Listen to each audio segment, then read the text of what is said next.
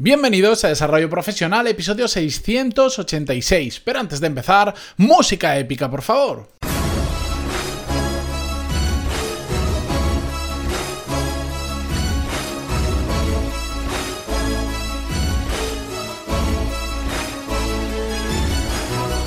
Buenos días a todos y bienvenidos un martes más a Desarrollo Profesional, el podcast donde hablamos sobre todas las técnicas, habilidades, estrategias y trucos necesarios para mejorar cada día en nuestro trabajo.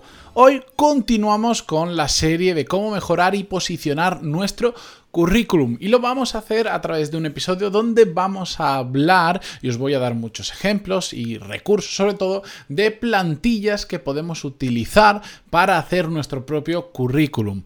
Recordaros muy brevemente que los episodios anteriores vimos en el episodio 665, a recordar para acceder a cada uno de estos episodios simplemente pantaloni.es barra el número 665 el número y llegáis.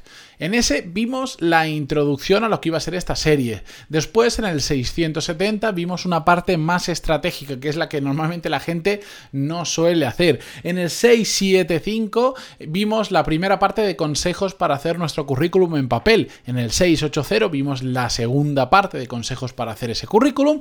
Y hoy estamos en el 686 hemos saltado un dígito, normalmente solía ser los lunes, pero ya sabéis que ayer fue el fue el aniversario del podcast en el episodio 685 y por eso lo hemos retrasado un día. De todas formas, en cada nota de programa de esta serie tenéis el enlace al resto de los programas, no os preocupéis. Y si no, os lo voy a dejar en las notas de, de este mismo episodio, os metéis ahí, tenéis todos los enlaces, tanto del resto de episodios como de todos los recursos que os voy a pasar hoy.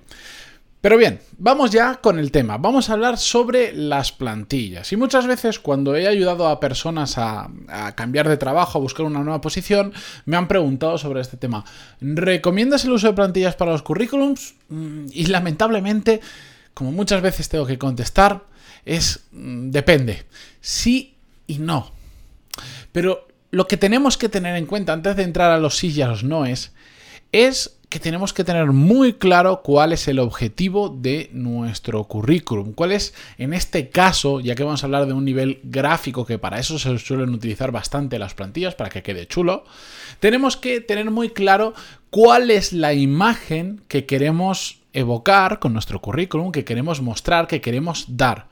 Lo hemos puesto en más de una ocasión de ejemplo. No es lo mismo el currículum que va a presentar alguien para un despacho de abogados que si, por ejemplo, te dedicas al mundo del diseño del packaging, diseño de desarrollo web, etcétera, etcétera, donde suelen ser temas más creativos. No tienen absolutamente nada que ver en, general, yo lo que prefiero es que haya un muy buen contenido en cuanto a calidad, en orden en que mostramos la información, en que destacamos lo importante, en que nuestra foto está bien hecha y que tenga una peor imagen que exactamente lo contrario. Es decir, que la imagen del currículum sea súper chula, pero el contenido esté terriblemente mal, porque no está ordenado, porque no cuenta lo necesario, porque eh, tiene 14 páginas de información innecesaria, etcétera, etcétera, que son todos los consejos que hemos visto en episodios anteriores. Es decir, el contenido tiene que ir por delante de la imagen gráfica del currículum, pero no por ello tenemos que olvidarnos de esta imagen. Lo bueno es que con tener un diseño o una imagen eh, normal es suficiente. No hace falta hacer alardes gráficos que normalmente tienden a salir bastante mal, nos hacen perder el tiempo y sobre todo porque si no nos dedicamos, si no somos creativos y después, aunque seamos creativos, no sabemos traspasarlo a un papel, no sirve absolutamente de nada, porque de hecho es que suelen salir mucho, mucho peor. A veces, no sé, hay gente que igual por mm, no ponerse a pensar que poner el currículum lo, rellenan rápido y dicen, no, pero es que tengo ganas de poner aquí que queda súper chulo una barra que no sé cuánto, que no sé quinto y se pierden horas en encontrar una herramienta de diseño gráfico que se lo permita hacer o alguien le ha dicho, no, eso con Photoshop lo puedes hacer, pero tú no tienes ni idea, te pones y al final suelen salir churros, suelen salir muy mal, salvo casos muy particulares. Si eres un diseñador tienes mm, ese toque o conoces del tema y realmente puede aportar al currículum tener un mejor diseño, no os metáis en esos líos. Los errores que se cometen habitualmente, aparte de ese que os he contado, es em, coger rápido una plantilla que nos ha gustado, que hemos visto por ahí, y nos ponemos a rellenarla. Y, pero igual esta plantilla no tiene ningún sentido para la persona que va a ver ese currículum. ¿Por qué? Mm, caigo al mismo ejemplo de antes, pero es que es muy ilustrativo. Igual la plantilla está súper chula, estas típicas que tienen como gráficos de habilidades y estrellitas y no sé qué historias, y resulta que tú te estás presentando a un despacho de abogados que son súper clásicos, súper tradicionales, ese tiempo que has perdido con esa plantilla y eh, no te va a servir de nada y probablemente incluso hasta te valoren menos porque mm, vas a dar una imagen que desentona probablemente con lo que ellos están buscando. Otro problema muy habitualmente que me encuentro es el que se da, bueno, con muchas herramientas en muchos ámbitos, y en este caso con las plantillas. Que nos ponemos, mm, decimos, oh, quiero coger una plantilla, me voy a poner a utilizar una tal, tal, nos ponemos en acción y perdemos el foco de lo, de, lo, que realmente es importante, que es el contenido. La plantilla puede estar bien, pero no nos puede distraer más de lo necesario. Nos tiene que ayudar, de hecho, no distraer. Nos tienes que facilitar el trabajo, nos tiene que permitir tener esa imagen suficiente que por nosotros mismos no somos capaces de tener. ¿Por qué? Por ejemplo, pues no se nos da bien. A mí es un tema que no se me da especialmente bien, entonces, ¿para qué innovar? Cojo algo que ya esté hecho y ya pongo mi contenido y si puedo lo mejoro un poquito, pero no me lío con más cosas. A veces lo bonito de una plantilla nos distrae. ¿Por qué? Porque, bueno, incluso en los propios recursos que yo voy a pasar hoy, que os voy a contar enlaces, hay algunas que tienen como secciones súper chulas, como os decía, con estrellitas, puntuaciones de 0 a 10 en estrellas, en corazoncitos, incluso en barras de progreso. Algunos te permiten poner como unos, unos gráficos súper chulos y eso nos distrae de lo realmente importante.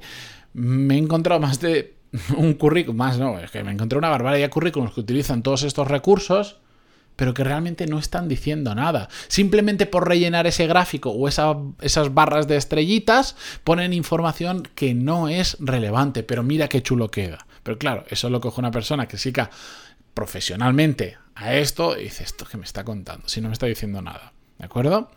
Lo que sí que me gustan de las plantillas es que nos facilitan el trabajo si no se nos da bien el diseño y que nos permiten llegar muy rápido a un nivel suficiente para que esté chulo, para que esté presentable, pero sin pasarnos y sin perder el tiempo.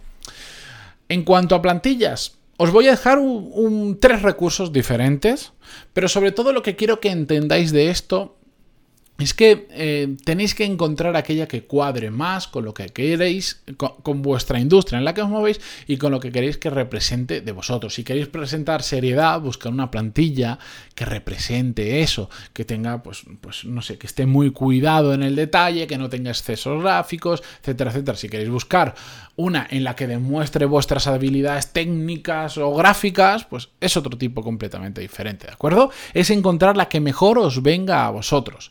Hay una que se llama, eh, que es un modelo europeo, que es un estándar que se utiliza teóricamente en toda Europa y que teóricamente está consensuado entre todos los países. Y lo digo teóricamente porque cuando dicen que está consensuado entre todos los países, ¿quién consensúa eso? ¿Qué organismos han consensuado eso? Y aunque sepamos los organismos, ¿las empresas se han puesto a consensuar eso? Mm, lo dudo bastante porque cada empresa es un mundo. La cuestión es que este este tipo de modelo europeo tiene una gran ventaja, que es un formato que es conocido por muchos reclutadores en Europa y que no falla. No es bonito ni es feo, es lo más estándar que os podáis encontrar. Incluso en algunas empresas piden que el currículum esté hecho con el modelo europeo. De hecho, si tenéis ya hecho un currículum y lo queréis subir normal, os va a decir, eh, oye, no, súbemelo con modelo europeo. Esto me ha pasado en casos de personas que he ayudado que se presentaban eh, a trabajos de la administración europea, por ejemplo, o empresas privadas que también directamente utilizaban ese estándar y como, digamos, no quieren verse condicionados porque un currículum sea más bonito o más feo, que en parte también lo veo bien, pues dicen, no, te coges el estándar europeo y si no, te, te dicen, te lo descargas aquí, me lo rellenas con esto y me pasas la información. En las notas del programa os voy a dejar un enlace ya no al currículum descargable, a la plantilla exacto, sino a la propia web donde, a la web oficial, donde os explica qué es el modelo europeo y tiene como una pequeña herramienta para hacer vuestro currículum con ese tipo de modelo y al final poder descargarosla, ¿de acuerdo? pantaloni.es barra 686 y ahí tenéis todos los enlaces, este que os acabo de comentar y los que vamos a comentar ahora mismo. Más que os dejo, herramientas eh, para hacer vuestro currículum. Os voy a poner dos, porque a ver, hay muchas, pero os pongo una que es gratuita y la otra que es de pago, em, ¿de acuerdo? O por lo menos tiene una parte gratuita. Esta gratuita se llama onlinecv.es. Ahí vais a tener un montón de plantillas que os vais a poder descargar, que vais a poder buscar la que más os guste y utilizarla a vuestro antojo. Y la otra de pago se llama e -V os dejo el enlace, no os preocupéis si no me habéis sentido y si no, volvéis para atrás, que para eso lo he deletreado. Esta es de pago. Yo creo que salvo que estéis muy apurados, que sea algo que tenéis que entregar mañana, eh, o, que, o que bueno, que decís, pues oye, mm, todo el tiempo que voy a perder en hacerlo yo, me bajo esta plantilla, mm, pago un mes, o creo que tienen incluso algunos días gratis, pero si no, pagáis el primer mes y os desuscribís rápido y ya tenéis, podéis utilizar ahí la plantilla que más os guste. Pero sobre todo os lo dejo porque tienen muchos ejemplos que os pueden servir para inspiraros en cuanto a diseño. De hecho, los tienen organizados por tipos de sectores, entonces tú le dices, para restauración, para, para abogados, etcétera, etcétera, y está bastante bien. Es, mm, os, puede inspirar mucho. Y si no, pues hay un, hay un método para encontrar buenas plantillas que es simplemente preguntándoselo a Google. Que esto lo, yo en, mi ámbito, en mi círculo privado lo digo mucho. Cuando alguien me pregunta algo y no lo sé, digo, pregúntale a Google. Ponéis y decir, imaginaros que queréis decir. Em, pues yo qué sé, modelo de currículum para consultoras. Ponedlo en Google y seguro que os salen un montón de plantillas. Es que de lo que pongáis vais a encontrar tarde o temprano. Os pueden salir en Word, os pueden salir en Google Docs, os pueden salir en PowerPoint, en miles de formatos que hay por ahí que están disponibles para que los utilicéis. Por supuesto, como cualquier búsqueda normal en Google, hay mucha basura, mucha basura, pero por ahí os encontráis algunas pequeñas joyitas como estas que yo os he pasado. Pero de nuevo, no os mareéis con la plantilla. Encontrad aquella que simplemente esté bien, que represente lo que queréis representar, que creáis que la persona que lo va a leer le va a causar buena sensación y centraros vosotros en el contenido que es lo realmente importante. Yo sé que lo que es visual suele llamar más la atención y suele hacer que nos distraigamos un poco más, pero tenemos que evitarlo, ¿de acuerdo? Bien, con todo esto, yo os dejo hasta mañana que seguimos con un nuevo episodio y la semana que viene continuaremos con esta miniserie de cómo crear y posicionar nuestro currículum. Así que muchísimas gracias por estar ahí, por vuestras valoraciones de 5 estrellas en iTunes, vuestros me gusta y comentarios en iVoox y hasta mañana. Adiós.